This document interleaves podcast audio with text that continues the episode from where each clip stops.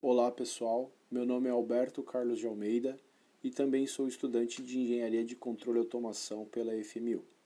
Hoje vamos falar sobre uma reação química bastante polêmica, que é a pasta de dente de elefante. Isso mesmo, nesta reação vamos falar sobre a decomposição do peróxido de hidrogênio por um tipo de sal, o iodeto de potássio. Mas antes de realizar o experimento, vamos passar algumas informações muito importantes para a prevenção da sua saúde e segurança.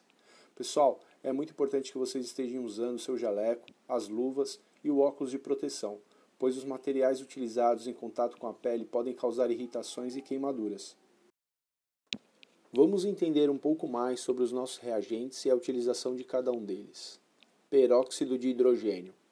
Muitas pessoas associam o peróxido de hidrogênio com a água oxigenada, vendida em comércios, farmácias, quando na verdade o peróxido de hidrogênio representa apenas 3% ou 9% dessa mistura comercializada. O peróxido de hidrogênio se trata de uma composição concentrada dessa água oxigenada. Ele é instável e é um poderoso oxidante. Suas aplicações podem ser para clareamento de cabelos, monopropelente em motores de foguete e na propulsão de satélites, na medicina veterinária e em processos de esterilização a baixa temperatura na forma de plasma. O iodeto de potássio, fórmula química Ki, é adicionado ao nosso sal comum de cozinha, o NaCl, uma mistura denominada de sal iodado, para prevenir o surgimento de bócio edêmico, que é uma doença causada pelo déficit de iodo na dieta alimentar.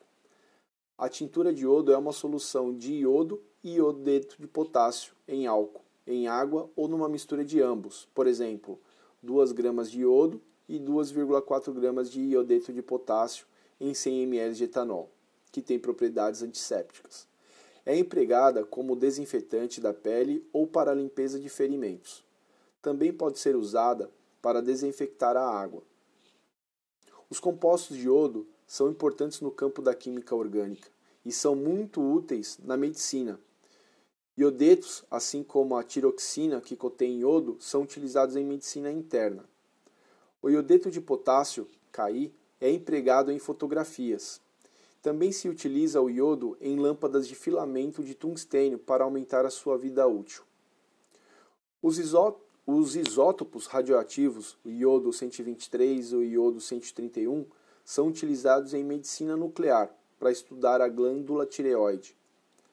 O iodo 131 é usado também na terapia de alguns tipos de cancro da tireoide, graças ao seu decaimento com produção de partícula beta. Nós vamos utilizar também o detergente de lavar louças, apenas para a criação de uma espuma, e o corante de alimentos, para dar cor e efeito visual ao experimento. Então, nesse caso, a relação é que duas moléculas de H2O2 formam duas moléculas de água e uma molécula de oxigênio, O2. A molécula de oxigênio tem uma ligação dupla entre os dois átomos de oxigênio. A resposta desta reação é que duas ligações simples precisam de menos energia para quebrá-las do que a energia que se obtém a partir de uma ligação dupla. Isso significa que a dupla ligação é duas vezes mais forte do que as duas ligações simples. Então, duas ligações simples são quebradas entre átomos de oxigênio, produzindo uma ligação dupla entre dois átomos de oxigênio e liberando energia. E é isso que faz a reação funcionar. E como nós precisamos de energia para iniciar o processo, o peróxido de hidrogênio não se decompõe espontaneamente em temperatura ambiente.